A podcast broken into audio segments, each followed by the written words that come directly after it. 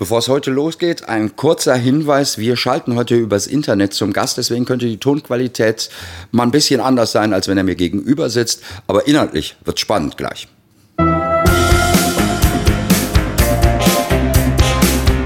DSW 21 im Gespräch über die urbane Zukunft. Der DSW 21 Podcast mit Michael Westerhoff.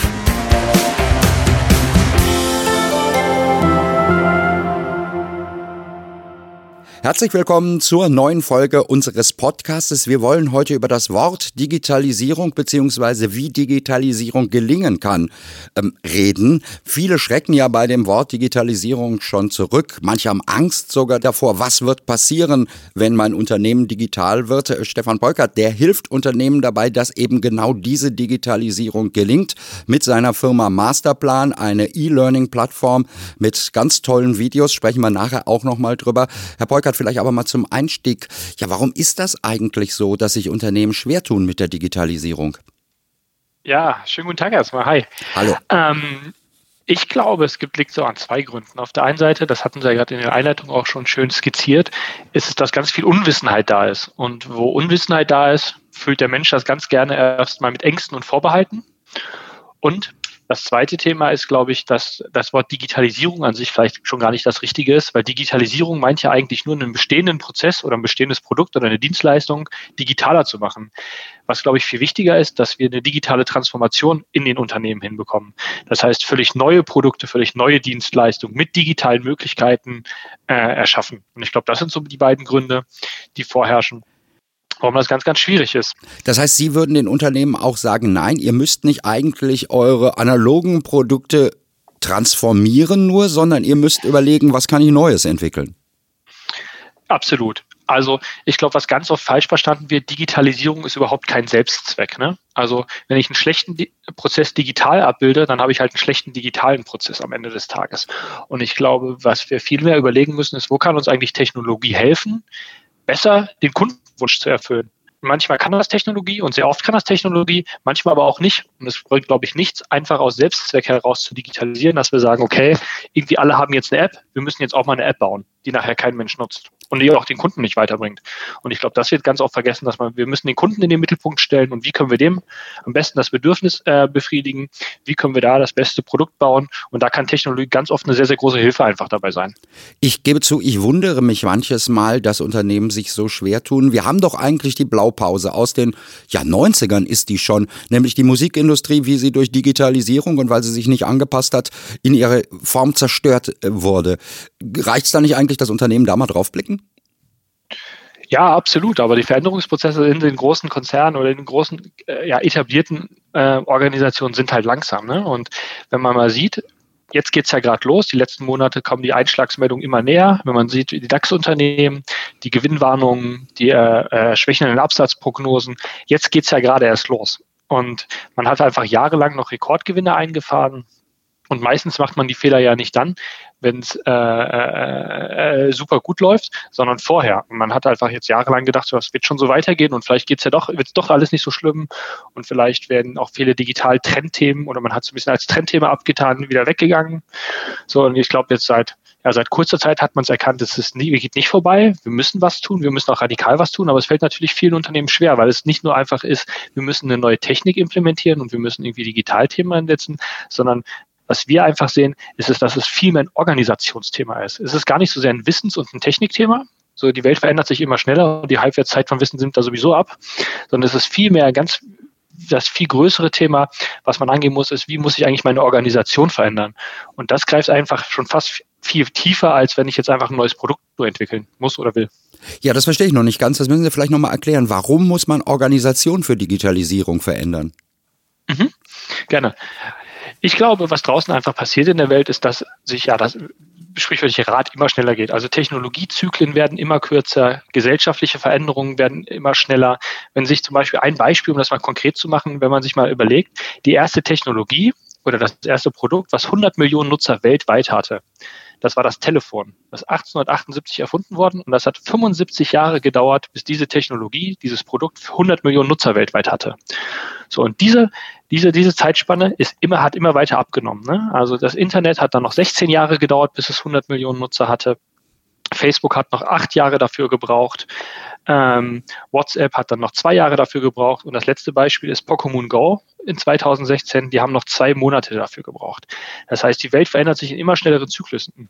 Und das hat natürlich enorme Einfluss auch auf Unternehmen und Organisationen, wie planen. Ich kann heutzutage eigentlich nicht mehr in fünf, sechs, sieben Jahre, Jahreszyklen planen. Ich kann nicht einen Businessplan erstellen für ein Produkt und planen das acht Jahre lang durch bis zur Marktreife, weil wenn das Produkt dann nämlich auf den Markt kommt, hat sich die Welt so schnell geändert, dass das Produkt schon ganz oft wieder obsolet ist. Das heißt, ich muss in viel schnelleren Marktzyklen reinkommen, ich muss viel schneller zum Kunden kommen und da ergeben sich eine ganze Menge äh, äh Probleme für die Unternehmen. Ne? Also vielleicht mal um ein ganz konkretes zu nennen in ganz vielen Organisationen wird es ja oft überhaupt nicht honoriert, wenn ich Risiken eingehe. Ne? Wenn ich sage, okay, ich muss, ähm, wenn meine Abteilung stirbt oder mein Produkt stirbt, stirbt fast immer meine persönliche Karriere in ganz vielen, in ganz vielen Organisationen mit.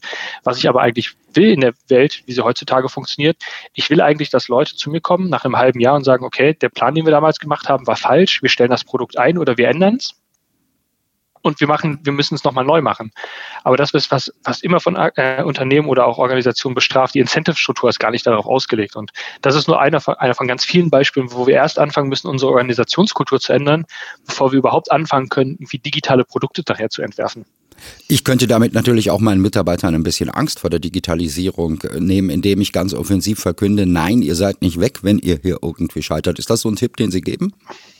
Absolut, absolut. Und ich glaube, das ist auch alternativlos. Ne? Also ich benutze das Wort nicht so gerne, aber anders geht's ja gar nicht. Ich glaube, ähm, was ist, was ist die Alternative zu nichts tun? Ich glaube, wir müssen tun, wir müssen mehr, viel mehr Risiko eingehen, wir müssen uns viel schneller bewegen, immer in, auch in einem geschützten Raum. Aber das ist, glaube ich, absolut alternativlos. Und das, das ist der zweite große Punkt. Ich muss unbedingt die Mitarbeiter mitnehmen. Es führt daran gar keinen Weg vorbei.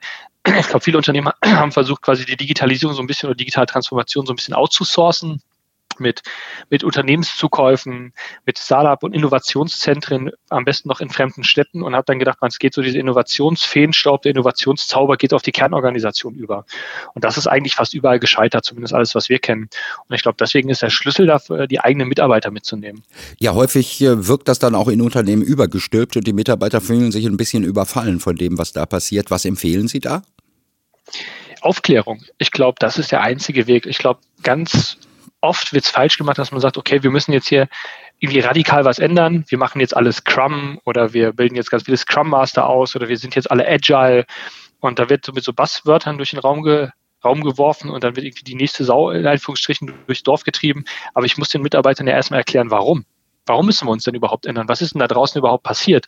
Und dann muss ich denen die Tools an die Hand geben, dass sie die Reise mitgehen können, weil ich glaube, das ist wirklich alternativlos. Wir können ja nicht alle Leute austauschen, gerade auch in, in, in, größeren Organisationen. Das heißt, das Einzige, was ich den Leuten erstmal äh, geben muss, ist Aufklärung, was passiert draußen, ein bisschen die Angst davor auch nehmen und dann vor allem auch wieder ein positives Bild vermitteln, weil ähm, ich glaube, was ganz wichtig ist, dass wir auch wieder anfangen zu sagen, okay, äh, wir wollen das mitgestalten. Wir wollen nicht nur, wir wollen raus aus dieser passiven Rolle, dass irgendwie die Amerikaner und die Chinesen die Innovation gestalten. Wir, wir müssen wieder den Anspruch haben, vielleicht auch eine Führungsrolle haben in der Gestaltung und nicht immer so eine, so eine passive Rolle, indem wir sagen, okay, das Einzige, was wir hier irgendwie aktiv machen, ist irgendwie Google verbieten oder Facebook verbieten oder irgendwelche EU-Kartellklagen anstreben. Vielleicht sollten wir wieder den anderen Weg versuchen und sagen, wir sollten selber relevante Player entwickeln. Ja, wir reagieren häufig nur, oder? Dann gibt es einen Facebook und dann wird den Mitarbeitern im Unternehmen gesagt, jetzt machen wir in Facebook und ähm, wenn die dann so geschult sind auf Facebook, ist gerade Instagram schon wieder in. Ja, genau. Und deswegen muss man, glaube ich, verstehen, was sind eigentlich die, die, die tiefer liegenden, die tiefer liegenden Annahmen. Ne? Und nachher auf welcher Plattform, das Beispiel ist ja ein gutes Facebook, Instagram, auf welcher Plattform ich das nachher aussteuere, das ist dann egal. Das lernen die Leute auch schnell, ne? Aber ähm, ja, ich glaube, das ist, das ist total wichtig. Gibt es denn da Tendenzen in der deutschen Wirtschaft? Sie kommen viel rum. In Ihr Unternehmen hat auch Bertelsmann, also ein Medienunternehmen, investiert. Gibt es denn da wirklich endlich mal Tendenzen in Deutschland, äh, gemeinsame Projekte irgendwie anzustoßen? Ja, ich muss eins korrigieren, Bertelsmann hat nicht ins aktuelle Unternehmen investiert, die haben das letzte Unternehmen äh, akquiriert, gekauft. Dem aktuellen Unternehmen ist Bertelsmann nicht beteiligt, aber ähm, ähm, Nichtsdestotrotz haben Sie Beziehungen dahin. Ja, absolut. Ich glaube, aber das ist, ich glaube, die Unternehmen sehen das alle. Also die sehen, die Einschläge kommen näher. Ähm, man muss sich alleine ja nur mal die, ähm, die, die, die Market Marktkapitalisierung der DAX-Unternehmen angucken und, über, und schaut, schaut, sich mal an, wie hat sich die eigentlich in den letzten zehn Jahren entwickelt im Vergleich zu den großen Tech-Playern in den USA. Und wo wir am Anfang von vielleicht von, von einer Pari-Situation noch ausgegangen sind, sind jetzt zehn, zehnfach größer. Ne? Also wenn man sich ja. überlegt, nur alleine die Top 5 in den USA, wie die deutsche DAX-Unternehmen outperformt haben, das ist ja fantastisch in den letzten zehn Jahren. Ne? Und ich glaube, dass das Bewusstsein, dass sich was verändern muss, ist fast überall da. Die Frage ist halt, wo anfangen. Ne? Ja, aber da, da gibt es ja auch die Diskussion durchaus, sind die wirklich so viel wert, diese Unternehmen, oder ist das nicht eine Blase? Wie kann es sein, dass ein Tech-Unternehmen, das vielleicht noch gar keine Gewinne schreibt, einen höheren Börsenwert hat als ein Daimler oder sowas? Ja, aber dann da sieht man ja, in so einer Diskussion sieht man ganz gut, dass die Leute oder oft gar nicht verstanden haben, wie, wie, wie eigentlich zum Beispiel eine Plattformökonomie funktioniert. Ne? Das ist kein, ich glaube, ein ganz wichtiger Punkt ist, es gibt keine nationalen Grenzen mehr, es gibt keine nationalen Player mehr, es, oder es wird keine nationalen Player mehr geben, es wird quasi internationale Plattformmodelle geben. Und die Plattformmodelle fressen nachher immer immer die Margen der Anbieter auf den Plattformen auf. Und deswegen ist es zum Beispiel für Plattformmodelle so, am Anfang so extrem wichtig, lieber schnell zu wachsen, anstatt kurzfristig Gewinne zu erzielen, weil man dann eine quasi, man sieht es ja an Google ganz gut, nachher eine quasi Monopolstellung erreicht hat, indem man die komplette Sahne oben abschöpft, ne? ähnlich mit dem Amazon. Und ich glaube, das ist so eine, so eine Diskussion, ja, die uns so ein bisschen Sicherheit bieten will, wo man sagt, das ist ja ganz angenehm, ne? Die machen keine Gewinne, die sind nichts wert. Und das ist alles nur Blase. Aber wenn man sich mal anguckt jetzt, äh, das hat man ja über Facebook ja übrigens im Extremstfall gesagt, wo die an die Börse gegangen sind. Ne? Das ist ja genau die gleiche Diskussion. Und mittlerweile machen die, glaube ich, mehr Gewinn als die Hälfte des DAXes. Zusammen. Wenn Sie solche Botschaften jetzt, Sie beraten ja auch Unternehmen oder Sie sind als Keynote-Sprecher, äh, gehen Sie zu Unternehmen, wenn Sie solche Thesen da jetzt aufstellen, äh, wie reagieren die darauf? Ja, ich glaube, das wird schon auch verstanden. Also wir, wir, wir, wir sehen eine extreme, eine extreme Bereitschaft, was zu ändern. Ich glaube, man hat man hat mittlerweile in meisten Organisationen wirklich, wirklich verstanden, dass es, dass wir es nicht extern lösen können. Ne? Wir können jetzt nicht irgendwie Berater dazu holen, die das für uns lösen oder irgendwelche Innovationszentren, die das machen. Ich glaube, digitale Transformation ist Kernaufgabe eines jeden Unternehmens. Und das fängt an der, Spitze, an der Spitze an. Und ich glaube, die Einsicht ist mittlerweile da. Da bin ich dann Daimler-Manager und sage, aber mein Produktzyklus ist nun mal acht Jahre. Ich brauche acht Jahre, um ein neues äh, Auto zu entwickeln. Was sagen Sie denen? Naja, vielleicht ist das Produkt in Zukunft ja nicht mehr das Auto, sondern die Mobilität, ne? Und vielleicht ist es ja am Ende des, am Ende des Tages These jetzt, muss, kann man auch, kann man auch nicht bestimmen. Vielleicht ist es ja gar nicht das Auto, was am Ende verkauft wird, sondern die Dienstleistung, jemanden von A nach B zu, ähm, ja, von A nach B zu transportieren. Vielleicht ist es dem egal irgendwann, ob das in einem Daimler ist, in einem BMW oder in einem ganz anderen Fahrzeug, sondern der will vielleicht nicht 95 Prozent seiner Zeit das Auto wertlos irgendwo rumstehen lassen, sondern der will ja gucken, dass er an, an, dem, an dem Punkt, wo er es braucht, von A nach B transportiert wird. Und da würde ich sagen, okay, dann ist vielleicht gar nicht das Auto mehr die zukünftige, ja, das zukünftige Produkt von Daimler, sondern das Produkt ist vielleicht Mobilität. Und ich glaube, auf dem Weg ist ja auch Daimler, wenn man sich, sich viele Sachen anguckt. Und ich glaube, das ist, das ist, wo man sich ein bisschen lösen muss, zu sagen, okay, wir müssen nicht das Auto ein bisschen digitaler machen, sondern wir müssen mal gucken, was ist eigentlich der Kundennutzen. Ne? Der will ja vielleicht gar kein vernetzteres Auto haben, sondern der will sagen, ich muss heute von A nach B und 95 Prozent der Zeit brauche ich das Auto gar nicht. Ne? Ähm, Sie sagen richtig, Daimler ist da auf dem Weg. Ich glaube, die großen Unternehmen sind da auch auf dem Weg, aber unsere deutsche Wirtschaft basiert ja eigentlich auf dem Mittelstand. Der ist eher das Problem, oder hm, sehe ich das falsch? Ja, ich glaube, ähnlich. Ne? Und ich glaube, die, die, die ähm, kleinen oder kleineren oder großen äh, deutschen mittelständischen Unternehmen hatten das größte Potenzial, da wirklich was zu, was zu machen. Ne? Weil ganz oft sind ja noch Inhaber geführt. Das heißt, ich kann da ein Stückchen weit ins Risiko gehen. Ich muss mich nicht irgendwie in Quartalsberichten gegenüber ähm, Anteilseignern äh, rechtfertigen. Und das ist natürlich jetzt eine enorme Vorleistung, in die man gehen muss. Ne? Also das wird jetzt nicht morgen Gewinne produzieren. Aber ich glaube, wenn wenn wenn wir da jetzt nichts tun, dann sieht es relativ düster aus. Und ich glaube, ähm, deswegen hat der, hat der Mittelstand, der große deutsche Mittelstand, eigentlich das größte Potenzial, eigentlich auch Nutznießer nachher der Digi digitalen Transformation zu sein. Das ist die eine Seite, die Unternehmen, dass sie sich umgestalten müssen. Die andere Seite, haben wir andeutungsweise gerade auch schon gesagt, sind die Mitarbeiter, für die sich auch viel verändern wird. Wie sieht denn so ein Arbeitsplatz der Zukunft aus? Ist der bei mir zu Hause? Ah, ich glaube, die Diskussion ist total überschätzt, ob da äh, diese, diese örtliche Diskussion oder die Homeoffice-Diskussion ist, glaube ich, viel mehr eine Einstellungssache. Ich glaube, das Größte, was sich ändern wird, oder das sich auch schon geändert hat, wenn man ehrlich ist, ist, dass es in der alten Welt oder früher dass man sagt, okay, ich bin zur Schule gegangen so und so viele Jahre, dann habe ich meine Ausbildung gemacht, dann habe ich meine Universität abgeschlossen oder meine Ausbildung abgeschlossen und dann habe ich quasi mit dem Lernen aufgehört und mein Wissen 40 Jahre im Beruf angewandt. So, dadurch, dass sich die Welt immer schneller ändert, gibt es diesen einen Punkt, wo man ausgelernt hat, gar nicht mehr.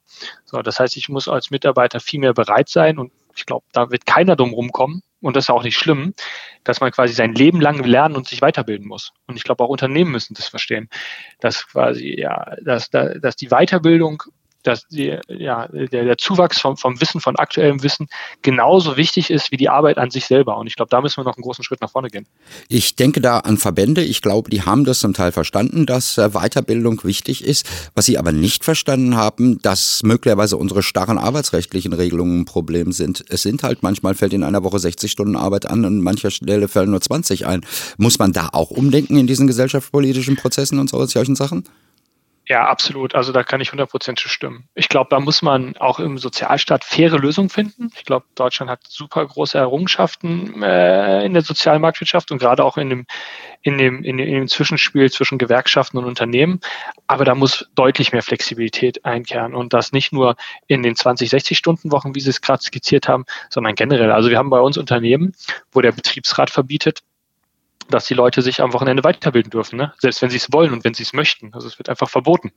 Und ich glaube, mit den ganz starren Regelungen in einer immer schnelleren und dynamischen Welt werden wir da an unsere Grenzen stoßen. Und ich glaube, das kann man so lange machen, wie ein Markt, der abgeschlossen ist. Wenn wir jetzt nur einen nationalen Arbeitsmarkt hätten oder auch nur einen nationalen quasi Markt für Produkte und Dienstleistungen, dann geht das.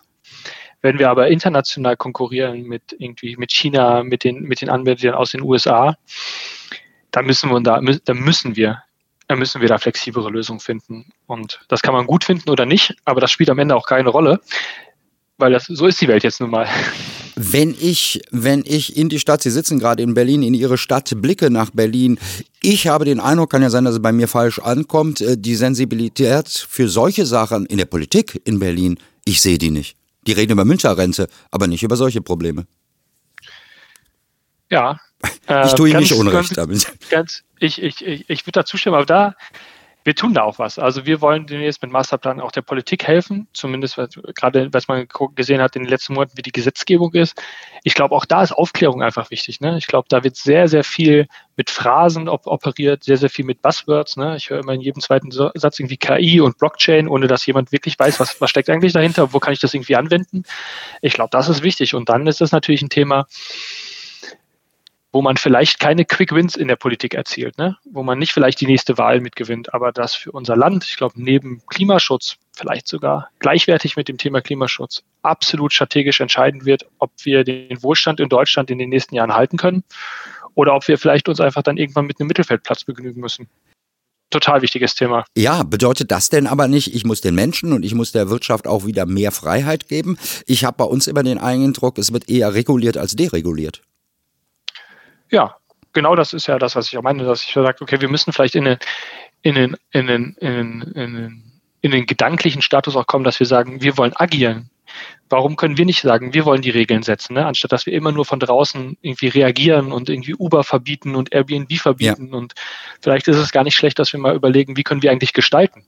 Wie können wir eigentlich dominante Player schaffen, wo wir auch unsere Werte, ne, unsere Werte, die wir irgendwie in, in, in, in Europa oder in Deutschland leben, die auch in die Produkte einfließen? Weil ich glaube, was, was total unterschätzt wird, ist, wer nachher die Technologie bestimmt, der bestimmt auch, welche Werte mit der Technologie vermittelt werden. Ne? Und da kann man sich überlegen, okay, wir brauchen, wir, wir lassen uns das jetzt irgendwie von den Amerikanern und von den Chinesen irgendwann diktieren oder wir werden selber ein relevanter Player. Ne? Und ich glaube, dazwischen gibt es halt nichts.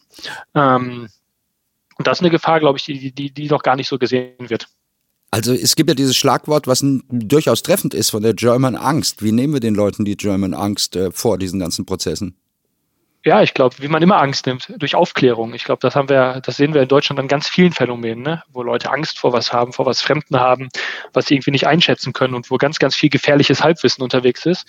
Ich glaube, wir müssen, Bildung ist der einzige Schlüssel, ähm, äh, Leuten Angst zu nehmen und aufzuklären und auch Mut zu machen, das selber anzupacken und zu gestalten. Ne? Das fängt in der Schule an, das geht beim Arbeitgeber weiter. Ich glaube, der einzige Schlüssel ist wirklich Bildung. M Müssen Menschen oder welche Menschen müssen Angst davor haben, dass sie hinten rüberfallen irgendwann in diesem System, da eben nicht mithalten können? Ja, ich glaube, das wird auch Aufgabe der Politik sein, da entgegenzuwirken. Wobei ich auch keine, keine Patentlösung irgendwie in der Schublade habe, wenn man sich anguckt, dass die Produktivität Einzelner immer exorbitant, immer weiter, immer weiter, immer weiter steigt oder die, ja, die, die, ähm, die Wertschöpfung des Einzelnen, wenn man zum Beispiel sich ein WhatsApp anguckt, wenn man sich ein Instagram abguckt, da wurden ja Milliarden Werte äh, geschaffen mit 50 Mitarbeitern. Der Kehrseite der Medaille ist aber natürlich auch, da fällt viel in der Gesellschaft hinten runter. Das heißt, ich habe die ganz schlimme Befürchtung, dass die Gesellschaft sich dadurch extremst spalten wird. Ne? Es wird eine ganz, ganz starke Spitze geben, an der auch immer mehr Reichtum angehäuft wird oder immer mehr Wert geschaffen wird, auch wirklich. Und es gibt ganz, ganz große, ähm, es wird eine ganz, ganz große äh, Anteil an Menschen geben, die da vielleicht auch abgehängt wird. Und da müssen wir, glaube ich, Lösungen finden. Und auch da kann es eigentlich nur Bildung sein. Ne? Ja, gesellschaftliche Unruhen kann man bei sowas eigentlich befürchten, wenn viele Leute auf der Strecke bleiben bei so einem Prozess. Da war die Politik in Deutschland eigentlich immer ganz gut, äh, so was vorzubeugen. Im Moment sehe ich das nicht so richtig. Gibt es irgendwelche Projekte, die man mit solchen Leuten machen müsste? Haben Sie da Vorschläge?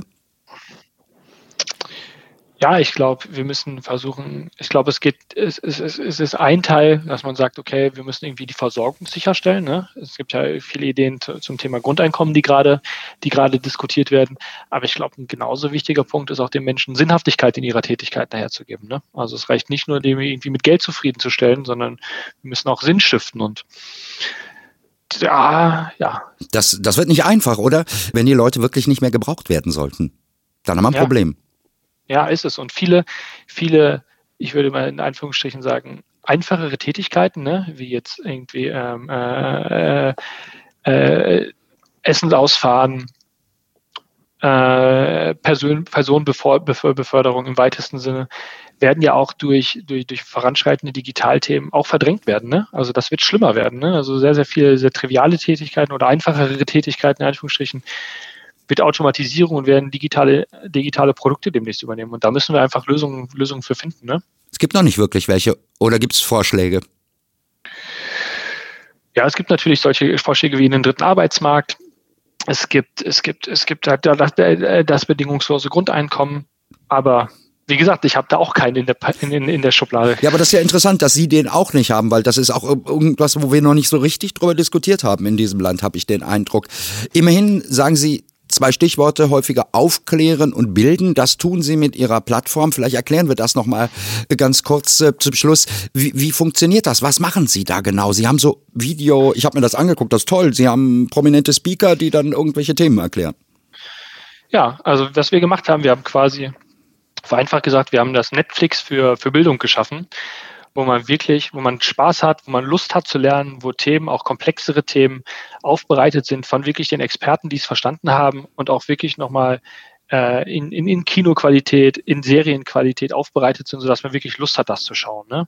Also ich vergleiche es immer, wenn ich abends auf der Couch liege und gucke irgendwie noch eine Netflix-Episode oder eine Masterplan-Episode dann entscheide ich mich immer für Masterplan, weil es gleich unterhaltsam ist, aber ich lerne noch was. Eben, ich habe so einen Test-Account abgeschlossen. Ich hatte da richtig Spaß am Abend dran, aber eigentlich ähm, ist das Produkt jetzt nichts für den einzelnen Hörer dieses Podcastes, sondern für Unternehmen. Oder kann ich das auch als Einzelperson abonnieren?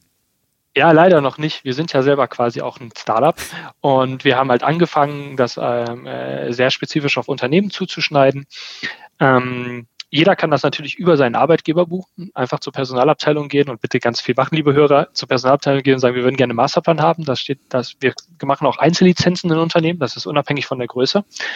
Ähm, und wir öffnen uns jetzt langsam auch für andere Themen. Also das Digitalthema ist eins, ist wahrscheinlich das Wichtigste zurzeit, aber auch andere Themen. Ne? Also New Work, wie kann ich wirklich agil arbeiten, wie präsentiere ich richtig, ähm, äh, wie habe ich eine richtige Körpersprache.